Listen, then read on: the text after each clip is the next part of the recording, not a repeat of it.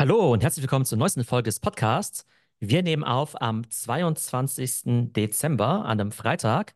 Und da wird es natürlich Zeit für einen Jahresrückblick. Und zwar werden wir darüber sprechen, wie sich der Markt dieses Jahr entwickelt hat, was eigentlich so die Top-Themen waren in der Business- und Technologiewelt. Dann werde ich noch einen persönlichen Jahresrückblick machen. Was waren spannende Projekte, was waren spannende Keynotes, die ich dieses Jahr gemacht habe. Und darüber spreche ich mit meiner Schwester Tumai. Hey Tumai. Hey Theo, ja, fangen wir doch einfach mal mit dem Top-Thema des Jahres an. Da gibt es ja eigentlich fast nur ein Thema, das so richtig outstanding war, und das ist ja künstliche Intelligenz, oder? Oder ist das nur das, womit wir uns hauptsächlich beschäftigt haben? Tatsächlich war das das Thema, das den ganzen Markt so getrieben hat. Ne, da gab es ja schon immer diese Witze drüber, dass ja jede Keynote von jedem Tech-Executive ja nur aus den Wörtern AI und künstliche Intelligenz und so besteht. Ich fand es mega spannend. Wir haben ja letztes Jahr um diese Zeit, haben wir ja auch quasi unseren Jahresrückblick 2022 gemacht und dabei ja auch schon den Ausblick gewagt, dass 2023 auch für uns so das Jahr von AI wird. Ne? Letztes Jahr haben wir ja auch noch viele andere Themen gemacht. Typischerweise ist dieser Podcast ja auch ein bisschen breiter aufgestellt. Das ist ja eigentlich, eigentlich ja kein äh, Solo-Topic-Podcast, sondern wir machen ja in der Regel auch irgendwie Social Commerce und TikTok und Metaverse, Krypto, generelle Tech-Sachen, Media und so. Und dieses Jahr haben wir uns halt nur auf AI konzentriert. Auf der einen Seite, weil ich den Eindruck hatte, da passiert so viel, da muss man halt echt dranbleiben. Und da hatte ich ehrlich gesagt auch gar keine Kapazität mehr, mich mit irgendwie fünf anderen Themen zu beschäftigen. Und auf der anderen Seite, ähm, selbst wenn du dich jetzt nicht primär mit dem Thema AI beschäftigst, sondern jetzt, jetzt sagst, okay, wir wollen uns jetzt mit Entertainment beschäftigen, mit Disney beschäftigen, mit der Filmbranche beschäftigen, kommt da das Thema AI irgendwie doch rein, mit irgendwie dem Streik der Schauspieler und so weiter. Und ob jetzt irgendwie virtuellen Schauspielern die Zukunft gehört. Von daher glaube ich, war es richtig, in diesem Jahr fast nur AI zu machen. Aber ich glaube, nächstes Jahr wollen wir uns wieder ein bisschen breiter aufstellen. Ja, ich glaube, das ist aber auch so die Charakteristik einer disruptiven Technologie, oder? Also, dass das erstmal alles ja berührt und vielleicht auch alles durchdringt, so wie damals das Internet. Und nächstes Jahr wird man vielleicht mehr darüber reden, wieder über E-Commerce und Auswirkungen von AI dort oder von Social Media oder von Entertainment oder von Marketing oder sowas. Definitiv. Also ich meine, dieses Jahr war ja so das Jahr, in dem das Thema groß geworden ist. Und dann werden wir natürlich die weitere Entwicklung sehen und den Impact auf die anderen Branchen. Ähm, wir beschäftigen uns ja immer mit Themen, die halt gerade aktuell sind. Heißt aber nicht, dass die Themen, über die wir nicht mehr sprechen, halt nicht mehr aktuell sind, ja. Das sind ja einfach die Themen, für die wir uns eben gerade interessieren, wo ich eben glaube, dass es sich da eben lohnt, da jetzt eben die Mechaniken zu verstehen. Ähm, wir haben ja vor drei Jahren ganz viel über TikTok und Creator Economy gesprochen. Darüber habe ich dieses Jahr kein einziges Mal gesprochen. Heißt ja nicht, dass ich es nicht mega spannend finde, ja. Ich liebe TikTok, ich liebe die Creator Economy. Aber da passiert jetzt halt gerade nicht so viel, als dass ich jetzt irgendwie so Breaking News drüber machen müsste oder so ein Deep Dive. Ich glaube, da sind die Mechanismen relativ gut verstanden und deshalb beschäftige ich mich halt gerne mit neuen Themen. Von daher glaube ich, ist es ganz normal, dass es eben solche Wellen gibt. Also vor, weiß nicht, zwei, drei Jahren war irgendwie jeder Podcast nur zum Thema Creator Economy und TikTok und so weiter. Und heute ist die Plattform halt riesig.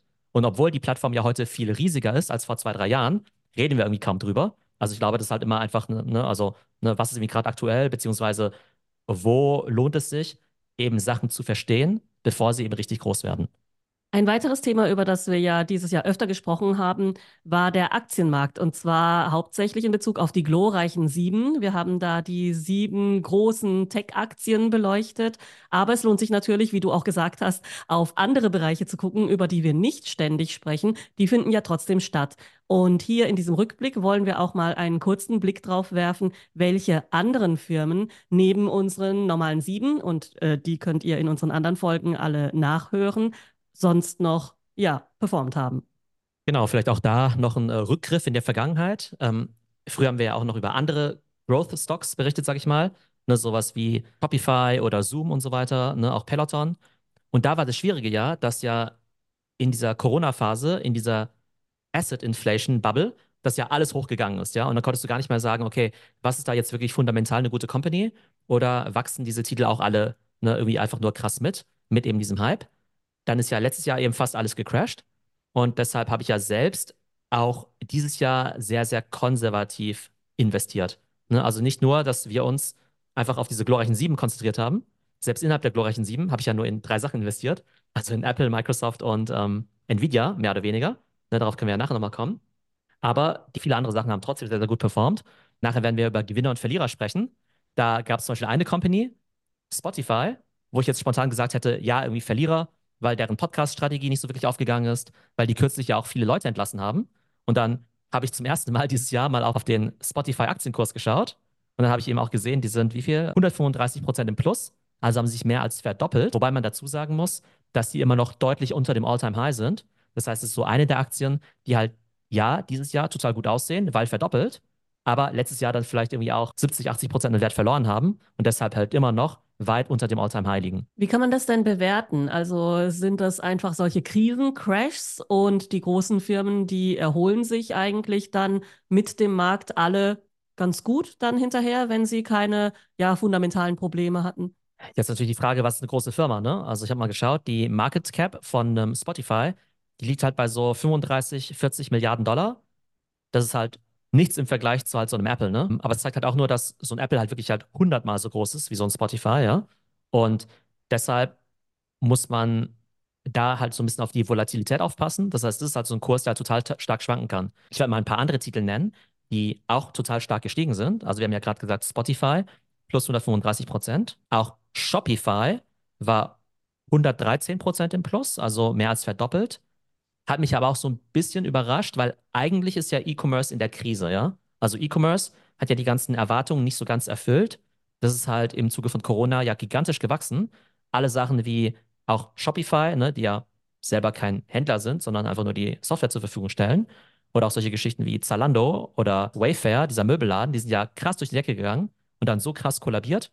Und von daher ist es jetzt auch bei Shopify so, ja, die haben sich verdoppelt, aber liegen halt immer noch deutlich unter dem All-Time-High.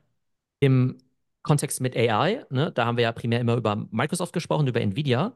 Da gab es natürlich auch noch andere Companies, also zum Beispiel TSMC oder ASML, die ja eher diese ganze Infrastruktur zu, bereitstellen. Also das heißt, die Chipproduktion bei TSMC in Taiwan und dann eben auch diese Maschinen äh, von ASML.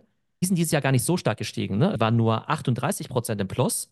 Mhm. Und Nvidia war ja 260 Prozent im Plus. Du würdest ja denken, dass die ja eigentlich mindestens, also ähnlich stark partizipieren müssten. Ähm, jetzt stellt sich aber heraus, dass einfach die Margen bei der Chipproduktion eben doch nicht so groß sind. Sogar wenn du Monopolist bist, kannst du jetzt eben auch nicht beliebige Preise verlangen.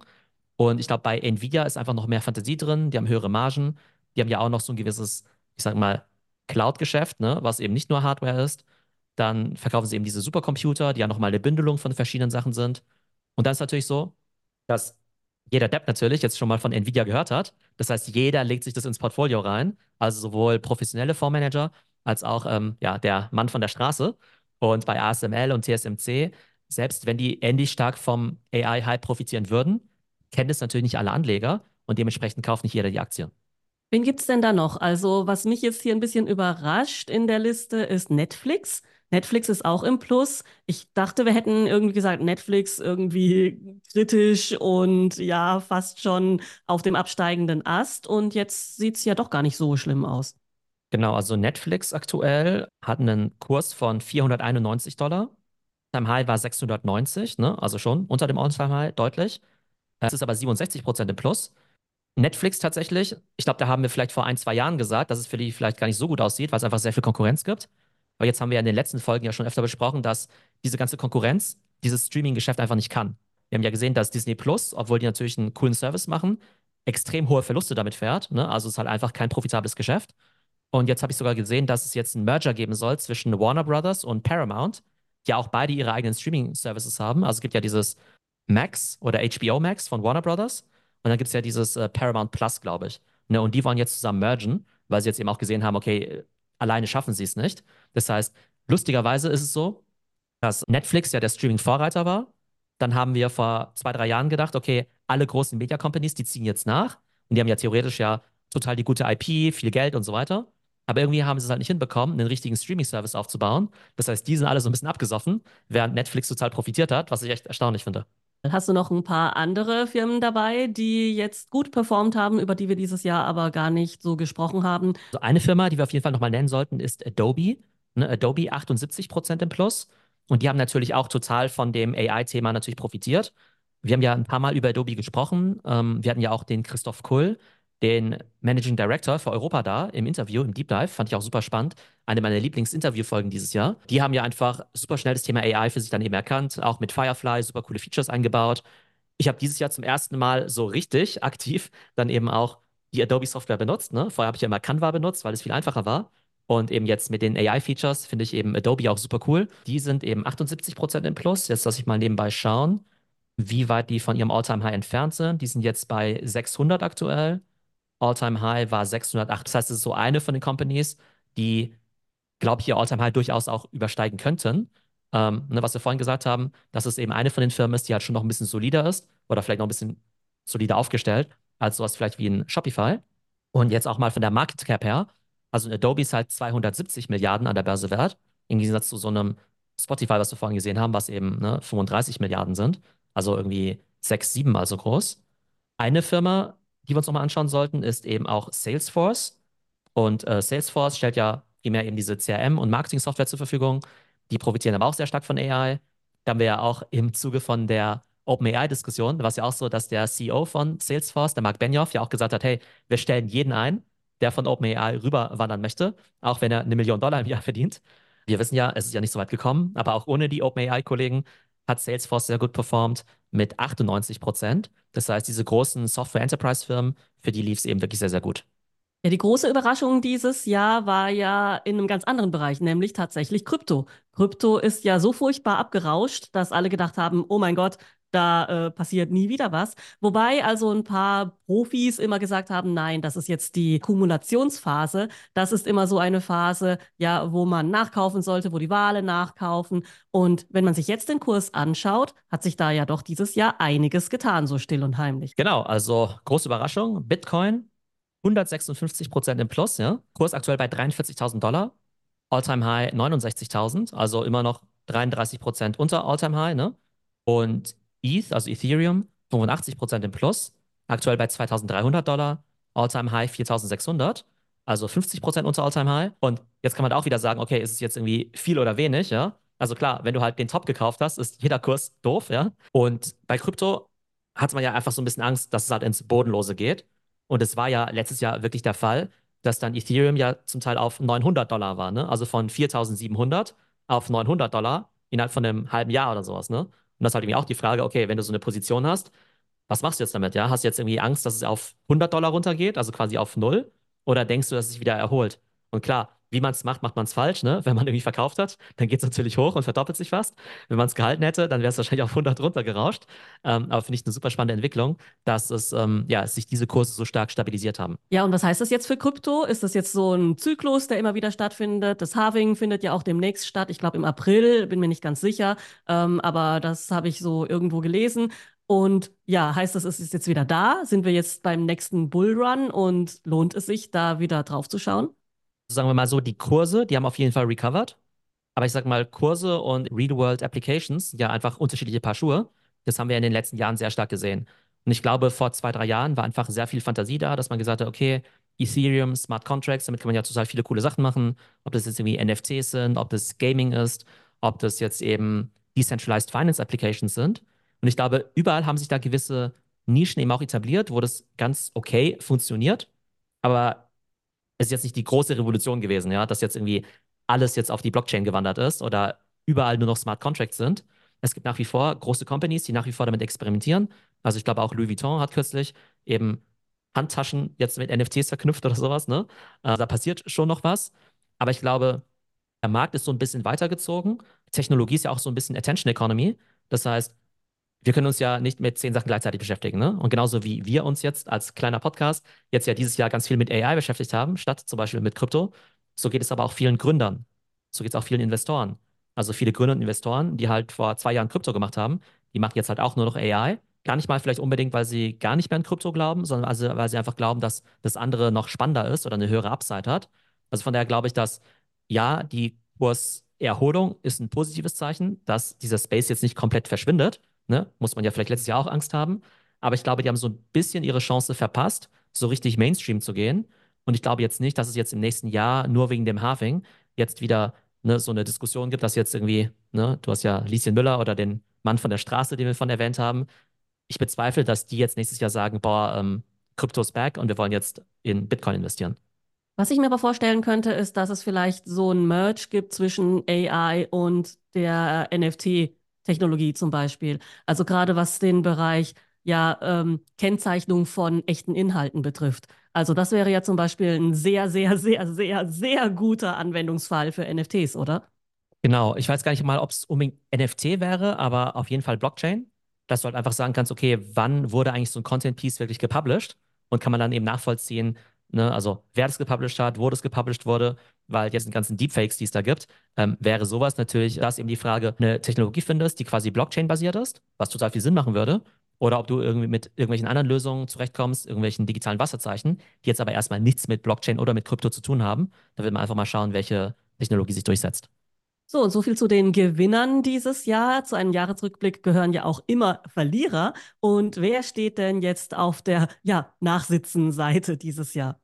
Platz 1 Google, über die müssen wir auch gar nicht mehr so viel sprechen, weil wir die so oft behandelt haben. Aber klar, Google dieses Jahr ne, Thema AI so ein bisschen verpasst. Klassisches Innovators-Dilemma, viele Ankündigungen, wenig Produkte. Über die Entertainment Companies haben wir ja gerade gesprochen, also Warner Brothers, Paramount, mit Abstrichen eben auch Disney, ne? Also Disney nach wie vor super Company. Aber auch da, diese Blockbuster von denen, die ziehen einfach nicht mehr so. Also in den letzten, weiß nicht, 10, 20 Jahren, da konnten sie ja so viele Star Wars und Marvel und Iron Man Filme machen, wie sie wollten. Die sind immer total gigantisch gewesen im Box Office, also haben sehr, sehr gut performt.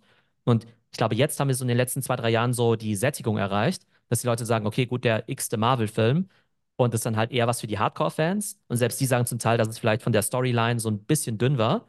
Und Disney, die hatten ja in den letzten Jahren ja auch einen CEO-Wechsel. Also es gab ja den alten CEO, den Bob Iger, der hat dann ja sozusagen Disney verlassen, als dann Corona gekommen ist, hat dann diesen Bob Chapek installiert. Ähm, dann haben sie wohl festgestellt, dass der Bob Chapek jetzt nicht so gut performt. Und dann kam der Bob Iger wieder zurück. Ich finde, Disney ist eine super coole Company, aber die haben halt echt viel Wettbewerb von neuen Media-Brands und natürlich auch von den ganzen Creators, ja, weil jede Minute, die wir auf TikTok sind, jede Minute, die wir Mr. Beast anschauen, die wir YouTube schauen, ist eine Minute, die wir eben kein Disney schauen können. Und wir haben ja auch über die Chatbots gesprochen, ne? die werden ja auch wieder viel Zeit verschlingen. Das heißt, wenn wir in Zukunft eben nur mindestens 20 Minuten am Tag mit Chatbots sprechen, dann können wir auch wieder kein Disney Plus schauen. Also ich würde sagen, diese ganzen Media Companies, denen ging es dieses Jahr nicht so gut. Da haben auch viele eben auch Stellen gekürzt. Die gehören auch tendenziell auf die Verliererseite. Was haben wir denn noch? Es gibt ja noch ein paar andere Firmen außerhalb des Entertainment-Bereichs, die hier nicht gerade ja, zu den Gewinnern gehört haben. Also wir haben ja vorhin über Krypto gesprochen, wo sich ja die Kurse erholt haben. Den CEOs ging es dieses Jahr aber nicht so gut. Also Sam Beckman-Fried, das ähm, hat sich ja schon letztes Jahr angedeutet, dass er, ne, der wurde ja erstmal festgenommen und dann wurde er dieses Jahr auch eben auch verurteilt. Ich glaube, es gibt jetzt noch keine finale sozusagen Rechtsprechung, also wie lange er jetzt wirklich ins Gefängnis muss. Aber ich glaube, initial haben sie irgendwie gesagt, weiß ich, 100 Jahre ins Gefängnis oder sowas, ne? Haben sie ihn von den Bahamas oder wo er war extrahieren können? Ja, genau. Dann war der ja auch in den Gerichtsverhandlungen mit drin. Also, ne, der war dann ja schon bei einer ganz normalen Verhandlung. Und dann wurde er irgendwie auf 100 Jahre oder so verurteilt. Und ja, das schlecht. kannst du dann immer noch so ein bisschen runterverhandeln. Also vielleicht handeln sie es irgendwie auf 60 Jahre runter, vielleicht auch auf 30 Jahre. Aber ich glaube, so 20, 30 Jahre ist halt schon Minimum. Und das finde ich irgendwie schon krass, wenn du dir auch mal diese Personalie überlegst. Also klar, haben wir schon viele Stories gehört von so Wunderkindern, die dann irgendwie hochfliegen und dann irgendwie auch wieder stürzen. So, der war ein Betrüger und natürlich muss er dann ins Gefängnis, ja. Aber die Eltern, die waren ja eh schon mega reich. Das sind ja beide Stanford-Professoren. Also Professor in Amerika ist halt was anderes als Professor in Deutschland, ja. Also Professor in Deutschland ist halt, du verdienst irgendwie 70, 80.000 Euro im Jahr und Professor in Amerika ist halt, du bist mehrfacher Millionär, ne, wenn du da in Stanford oder sowas bist. Das ist schon nochmal was ganz anderes. Der hat ja davor auch bei so einer Company gearbeitet, Jane Street.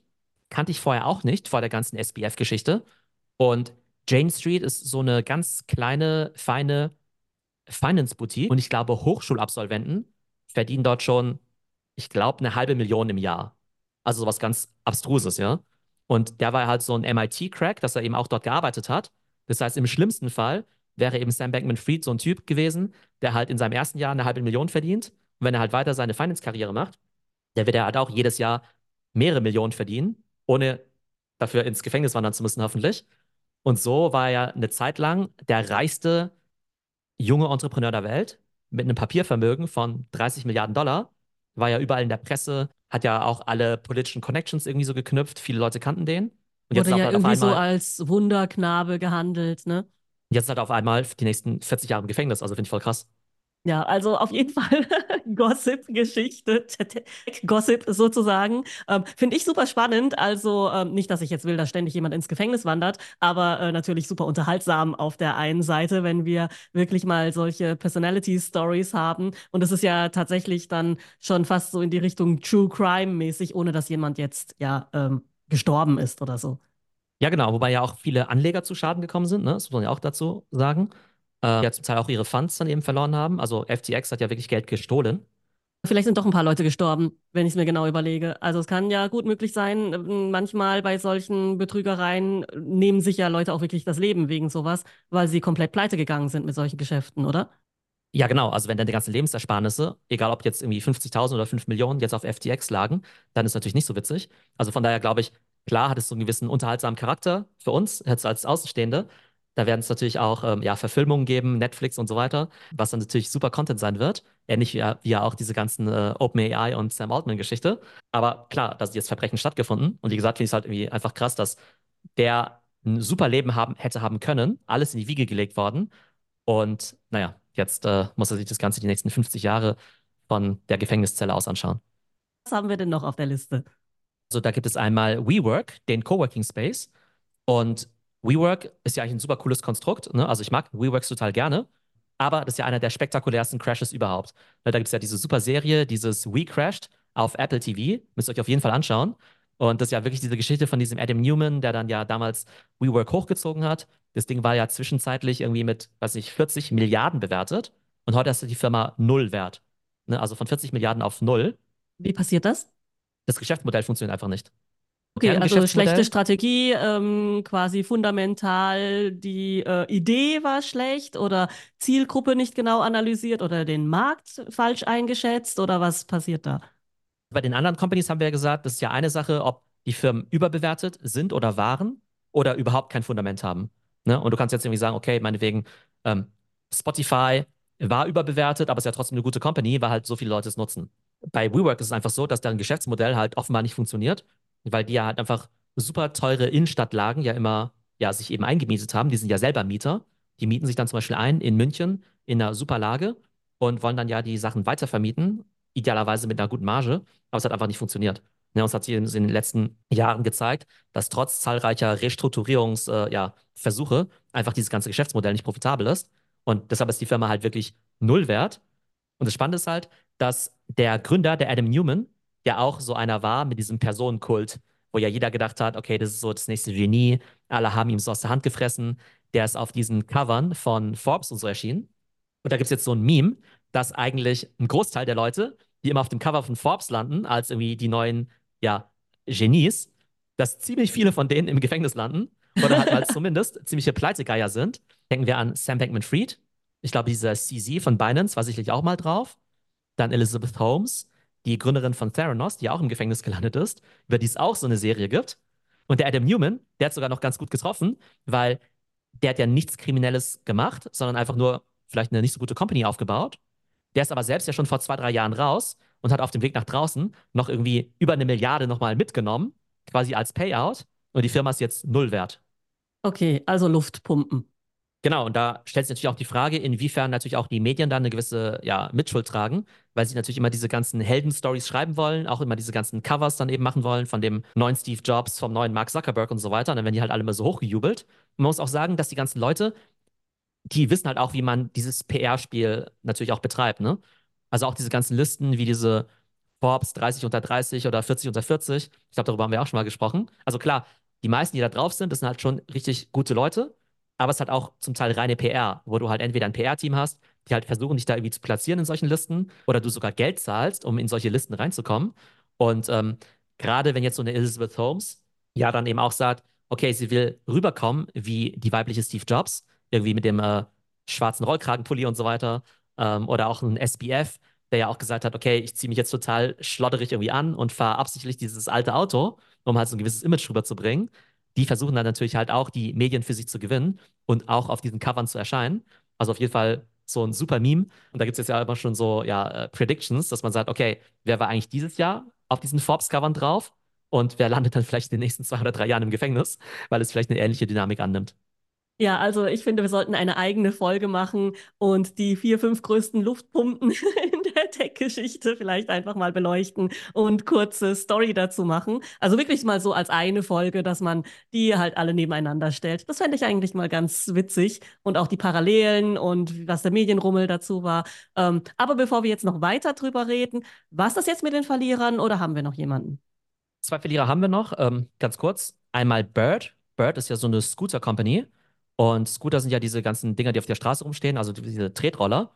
Und es war ja auch vor so drei, vier Jahren so dieser Mega-Hype, dass es auf einmal überall solche Scooter-Companies gab. Da wurden ja auch ganz viele davon finanziert. Und das Geschäftsmodell davon war immer, ja, sagen wir mal, relativ unklar, ob es profitabel ist. Und ich glaube, Bird war auch mal mehrere Milliarden wert. Die sind heute auch null wert. Also sind auch vor kurzem pleite gegangen. Und ähnlich auch Farfetch.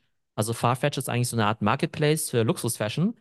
Die waren zwischendurch auch mit 25 Milliarden bewertet und sind jetzt eben auch quasi jetzt für 0 Euro verkauft worden an so eine koreanische Plattform namens Coupang, die jetzt irgendwie versuchen, das wieder zu beleben. Aber eben auch zwei Companies, die halt schon über 10 Milliarden wert waren und heute einfach mal null wert sind. Das zeigt halt auch, dass das Thema Bewertung, das ist irgendwie schon ganz nett. Das kann natürlich ein Indikator dafür sein, dass es gute Companies sind. Zeigt aber auch nur, dass halt auch diese Venture Capital Investoren oftmals halt auch mal so nicht die beste Due Diligence machen und einfach mal sagen, ah ja, okay, 40 ähm, Milliarden Bewertung, wir verstehen das Modell eigentlich nicht so richtig, aber ja, klingt gut. Vielleicht finden wir jemanden, der uns das für 100 Milliarden abkauft. Also investieren wir einfach mal. Und ähm, dann entstehen eben auch solche Companies. Okay, aber das hört sich ja für mich so ein bisschen an wie diese Bubble damals mit dem Immobiliencrash, dass da irgendwelche Sachen, Kredite oder keine Ahnung was, äh, zu immer höheren Bewertungen weiter verspekuliert wurden und dann am Schluss sich rausstellt, äh, ja, das Fundament war eigentlich gar nicht vorhanden. Ist das vergleichbar? Es gibt ja so einen Begriff, der nennt sich Greater Fool Theory. Das heißt, solange du den nächsten dumm findest oder jemand, der noch dümmer ist als du, dann kannst du jedes Asset auf der Welt kaufen, ja? Und bei manchen Assets ist ja so ein bisschen, also ist ja offensichtlich her, dass sie vielleicht nicht ganz so viel Fundament haben. Ich sag mal sowas wie NFTs von Pinguinen zum Beispiel, ja. Wobei die Pudgy Penguins dieses Jahr mega performt haben, noch viel besser als die vor Also warum waren die nicht in den äh, Performern dann drin? Okay, anderes. Pudgy Penguins, ja, großer Gewinner dieses Jahr. Also haben wir so irgendwie Tier-NFTs, also Tier-JPEGs, das ist ja relativ offensichtlich oder offensichtlich ja, dass es jetzt vielleicht nicht so viel intrinsischen Wert hat. Ähm, Luxusuhren und Sneaker und so vielleicht auch. Aber letztendlich gilt diese Greater Fool Theory, wie du schon sagtest, auch bei Immobilien oder eben auch bei solchen Venture Capital Investments, ja. Also man kann sich ja leicht über Leute lustig machen, die halt sagen, hahaha, da hat jetzt jemand so ein JPEG gekauft für 1000 Euro in der Hoffnung, das für 2000 Euro weiter zu verkaufen. Aber da gab es halt echt professionelle Investoren, die halt mit dem Geld von anderen Leuten jetzt in Scooter-Companies investiert haben, zu einer 10 Milliarden Bewertung. Und dieses Geld von anderen Leuten, das ist ja zum Teil auch so Pensionsfonds von Rentnern oder von irgendwelchen Lehrern oder sowas, ja. Das heißt, die Leute, die jetzt für 1000 Euro sich jetzt halt so ein JPEG kaufen, das ist halt wenigstens noch deren Geld.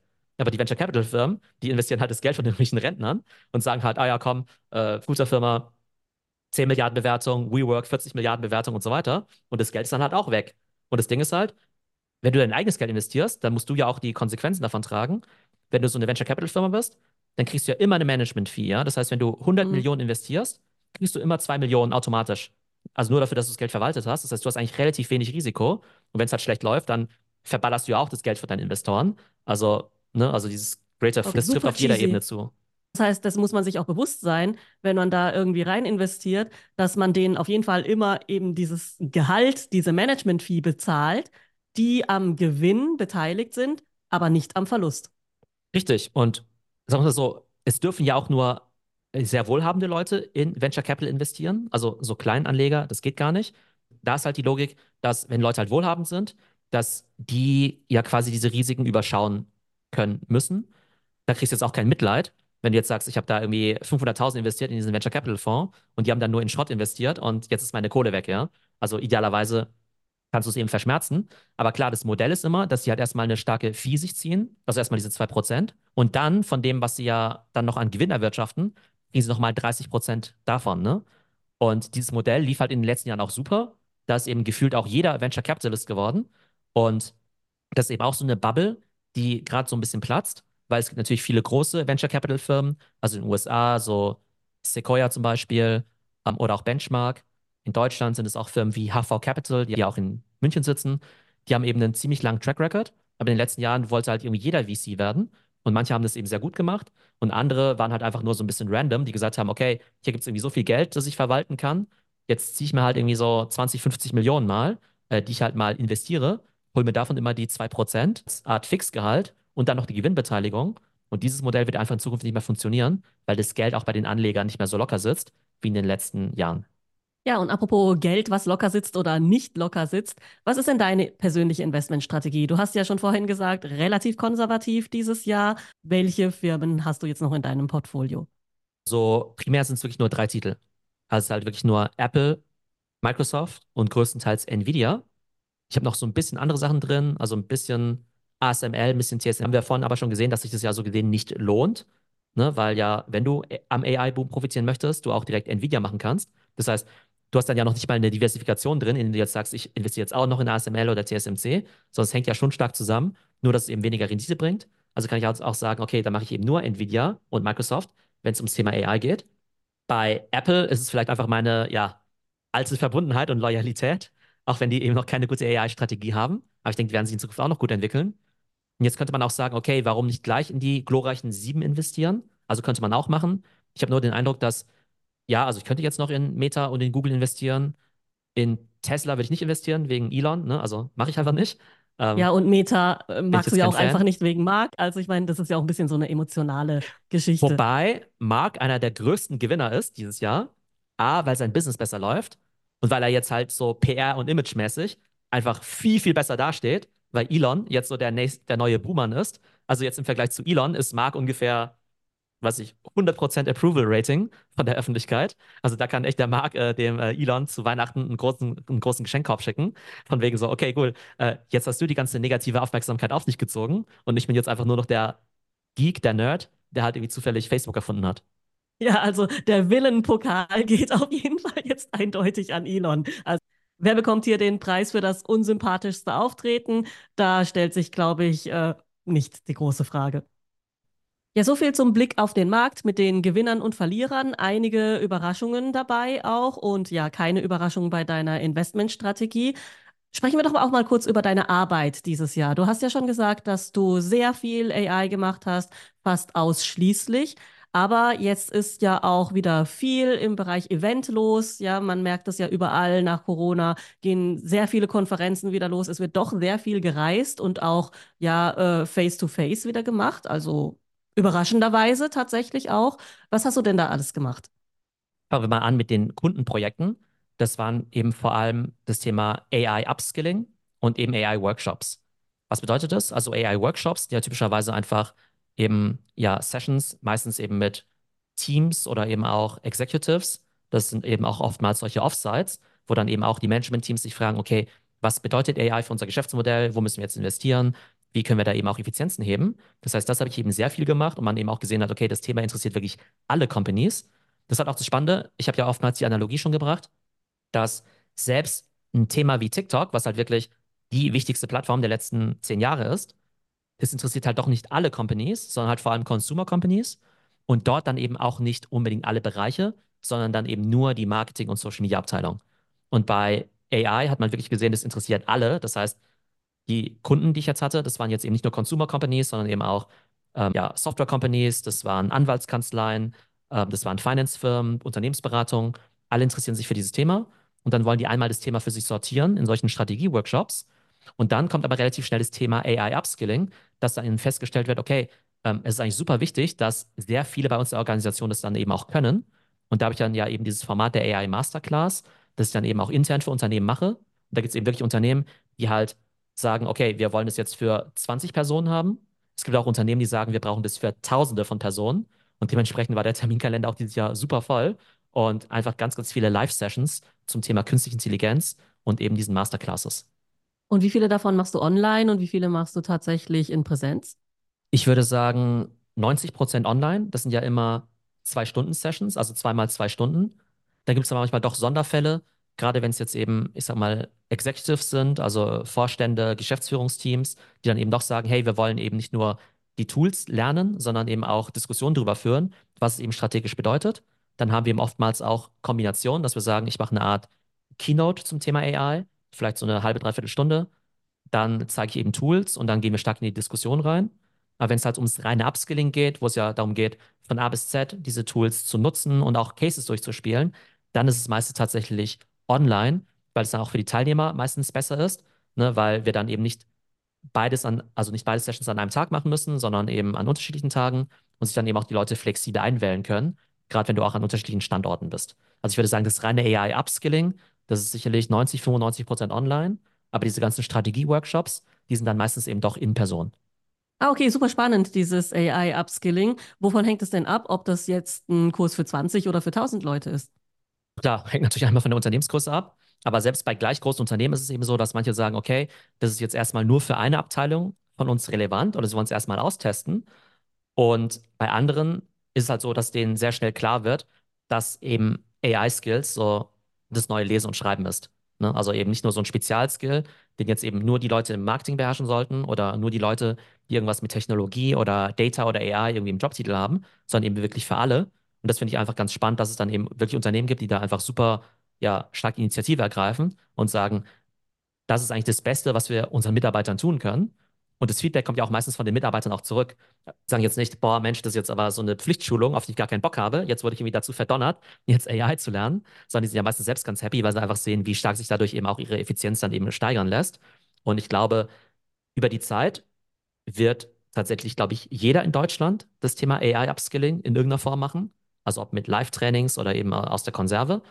Äh, es wird absolut Mainstream sein und aus meiner Sicht mindestens auf dem Level sein, wie jetzt irgendwie Google zu beherrschen oder Microsoft Office. Von daher glaube ich, es gibt Unternehmen, ja, die fangen jetzt klein an. Es gibt Unternehmen, die haben die Notwendigkeit noch gar nicht erkannt, aber über kurz oder lang wird eben ne, sich jeder mit dem Thema beschäftigen müssen. Von daher äh, ja, bin ich auch ganz zuversichtlich, was das nächste Jahr angeht, ähm, was das Thema AI Masterclasses und Upskilling angeht. Ja, super cool auf jeden Fall und ich denke, ein Riesenpotenzial. Was du ja auch noch machst, ist Keynotes halten. Das hat sich jetzt dann auch wieder ja, erholt, oder? Also es gab eine Zeit lang, da warst du kaum auf Vorträgen und jetzt hatte ich das Gefühl, letztes Jahr warst du ja doch relativ viel unterwegs. So, das ganze Keynote-Business, sag ich jetzt mal, das hat ja Mitte 2022 wieder angefangen, ne, weil dann ja Corona vorbei war. Ne, zum Beispiel 2022 mit sowas wie OMR oder Bits and Pretzels, die dann ja wieder live stattgefunden haben. Ich muss sagen, solche virtuellen Keynotes, die gibt es kaum noch. Ne? Also da gibt es jetzt auch gar nicht mehr so diesen riesen Boom. Das heißt, die Leute wollen halt wirklich diese physischen Events haben. Und genau, da bin ich jetzt dieses Jahr natürlich auch viel rumgekommen. Ähm, es ging zu 90 Prozent natürlich auch um AI, äh, zu 10 Prozent um so Themen wie Social Commerce oder auch so Creator Trends, was natürlich auch nach wie vor Themen sind, für die ich mich sehr interessiere. Aber vielleicht hier einfach ein paar Highlights. Was mir super gut gefallen hat, war die Baby God Business Konferenz in Hamburg von der Ann-Kathrin Schmitz. Also einfach super schönes Event äh, mit sehr coolen Teilnehmern, was auch immer stärker wächst, weil es ja eben diese coole Social Media Community gibt. Dann war ich kürzlich bei L'Oreal in Düsseldorf. Da ging es ums Thema AI in der Beauty-Szene, in der Beauty-Branche. Und L'Oreal ist einfach so ein riesiges Unternehmen, ja eines der größten Unternehmen in Europa. War ich einfach nochmal sehr, ja, auch begeistert zu sehen, wie groß und wie professionell die sind. Auch wenn ich in der Vergangenheit schon mal mit denen zusammengearbeitet habe, habe ich einfach nochmal mehr über die Company gelernt. Im Bereich Beauty arbeite ich ja viel mit Cosnova zusammen. Die haben dann eben auch diesen Digital Day, auch bei sich äh, in der Nähe von Frankfurt in Sulzbach. Ist ja auch ein super erfolgreiches Unternehmen. Und da war es eben auch ganz cool, weil dann eben auch noch andere, ich sag mal, äh, bekannte Speaker mit dabei waren, die ich ja an anderen Stellen schon oft getroffen habe, wie zum Beispiel den Tuan von Jung von Matt oder auch den Philipp Westermeier von OMR. Das ist eben ganz spannend, weil manche andere Speaker, die treffe ich halt immer wieder bei Events, weil wir dann immer gemeinsam gebucht werden. Also da gibt man sich dann quasi immer so die, die Klinke in die Hand bei den ganzen Events. Was auch super cool war, war MHP, also MHP ist ja eine Inhouse-Beratung mehr oder weniger, die zum VW-Konzern gehört. Und die hatten einfach so ein riesiges Event in Stuttgart für Tausende von Mitarbeitern. In Ghana war noch ein sehr spannendes Event. Das war in der Mercedes-Benz Arena in Berlin. Das ist auch da, sieht man einfach wieder ganz coole Venues. Also es ist ja immer eine Sache, ne, also was ist die Company, was ist die Audience, aber dann eben auch die Venue. Und diese Mercedes-Benz Arena in Berlin, einfach äh, sehr cooles äh, Stadion, sehr coole Event-Location. Äh, und dann war ich dieses Jahr auch noch in London bei der Firma Fremantle. Und das ist ja eine Tochter von Bertelsmann, die eben ja Film- und Serienproduktion machen. Und es war eben auch so ein Offsite von denen. Das fand in so einem ja, Vorort von London statt, in so einer Art Schlosshotel. Also auf jeden Fall auch super cool angelegt. Und da finde ich es natürlich auch immer spannend, rumzukommen, rumzureisen. Und das auch, wenn du in Städten bist wie London, die ja eh immer spannend sind, da auch nochmal besondere Locations eben auch zu sehen. Also das hört sich auf jeden Fall super spannend an, was du da alles erlebst in deinem Job. Also ist ja wirklich sehr vielseitig mit vielen, vielen verschiedenen Menschen, die du da immer triffst, sowohl in Präsenz als auch in ja Online-Workshops. Finde ich auf jeden Fall echt cool, wenn so ein Job so vielseitig ist. Was davon hat dir denn jetzt am meisten Spaß gemacht oder ist dir am meisten im Gedächtnis geblieben? War das jetzt eine Reise? London ist ja zum Beispiel immer eine Reise wert, wie du gesagt hast. Oder war das jetzt vielleicht eher sowas wie dein äh, Besuch auf dem NFL-Spiel war das, gell? Also war das jetzt so dein persönliches Highlight des Jahres? Also NFL war super cool, hatte ja nichts mit Arbeit zu tun, aber dieses Jahr habe ich ja tatsächlich auch wieder die Liebe zu äh, Stadionbesuchen entdeckt. War ja auch ein paar Mal beim FC Bayern hier, auch in München. Ähm, macht super viel Spaß. Ich glaube, mein tatsächliches Highlight war wirklich zu sehen, wie nützlich diese ganzen AI-Tools halt für Leute sind. Ne? So, so, nicht, weil ich das jetzt irgendwie sagen muss, ne, weil es jetzt irgendwie eine Dienstleistung sich anbiete. Aber bei vielen Sachen, ne, gerade bei so digitalen Trends, da merkst du halt, okay, die Leute finden es spannend, aber sie können es halt nicht sofort anwenden. Ne, dann sagen die Leute halt vor drei Jahren, ah ja, cool, finde ich super spannend, was jetzt in China passiert an Social Commerce. Vielleicht lassen wir es auch mal in unsere Strategie einfließen. Oder die sagen, ah ja, cool, Virtual Reality oder Metaverse, hm, finde ich cool. Ähm, ja, aber ich würde mir jetzt keine Brille kaufen für 3000 Euro. Ich würde mir jetzt keine Apple Vision Pro kaufen. Und wenn du den Leuten einfach zeigst, okay, hier ist eine Tätigkeit, für die du heute irgendwie zehn Stunden brauchst und die kannst du jetzt in fünf Minuten machen, das ist einfach der Nutzen einfach extrem hoch, ja. Ich glaube einfach, dass für viele Menschen sich jetzt einfach diese ja, Perspektive eben nochmal total erweitert und dieses Thema KI einfach im Alltag super wichtig ist. Ähm, also für die eigene Produktivität, dass die Leute halt dadurch ganz viele neue Ideen bekommen, was sie jetzt alles machen können, wofür sie vielleicht vorher noch nicht die Skills hatten. Geht uns ja genauso, dass wir auf einmal irgendwie ganz neue Sachen machen können, viel kreativer werden. Aber dass es Leute natürlich auch dazu anregt, sehr viel drüber nachzudenken, was es denn jetzt bedeutet für die Zukunft, was es eben bedeutet für ihre Arbeit, ähm, wie man vielleicht auch mit solchen Themen wie diesen Avataren umgehen soll. Und es sind ja auch nicht immer nur uneingeschränkt positive Dinge. Die Leute sind ja auch manchmal nachdenklich. Aber ich glaube, das Spannende ist halt wirklich, wie sehr dieses Thema dann eben auch die Leute ja prägt und wie viel sie da eben auch mitnehmen können, sowohl auf einer praktischen Ebene als auch auf einer intellektuellen Ebene. Und ich glaube auch, Deshalb werde ich das Thema nächstes Jahr nach wie vor super stark verfolgen, aber vielleicht nicht mehr zu 100 Prozent, sondern nur noch zu, also 80 Prozent und mit den anderen 20 Prozent wieder neue Themen dann eben auch für uns und für unsere Zuhörer dann eben erschließen, um eben immer am Ball zu bleiben, was die neuesten Trends angeht. Für mich war es auf jeden Fall auch super spannend dieses Jahr, auch ja im Bereich künstliche Intelligenz natürlich so viel Bewegung zu sehen. Das letzte Mal, als ich damit zu tun hatte, war in meinem Studium und da war das Ganze noch sehr robotikgetrieben. Also das war ein Teil von Psychologie mit Schnittstellen zu Linguistik, zu Informatik. Und da ging es eigentlich mehr darum, ja, Robotern das Handeln, Lernen und Denken in Anführungsstrichen beizubringen. Und das hat sich ja jetzt nochmal komplett ja gewandelt. Es ist ja explodiert und super faszinierend. Natürlich auch immer mit einem Blick auf ja Science Fiction. Geschichten, die sich schon früher damit beschäftigt haben. Ich fand es ja toll, also hat mir sehr viel Spaß gemacht und ich bin auf jeden Fall auch sehr gespannt, worüber wir die nächsten zwölf Monate sprechen werden. So, und euch, den Zuhörern, wünschen wir natürlich auch wunderbare Feiertage, einen schönen Start ins neue Jahr und dann hören wir uns wieder nächstes Jahr zum Trends mit Theo Podcast. So, schöne Weihnachten, Theo. Bis dann. Tschüss. Ciao.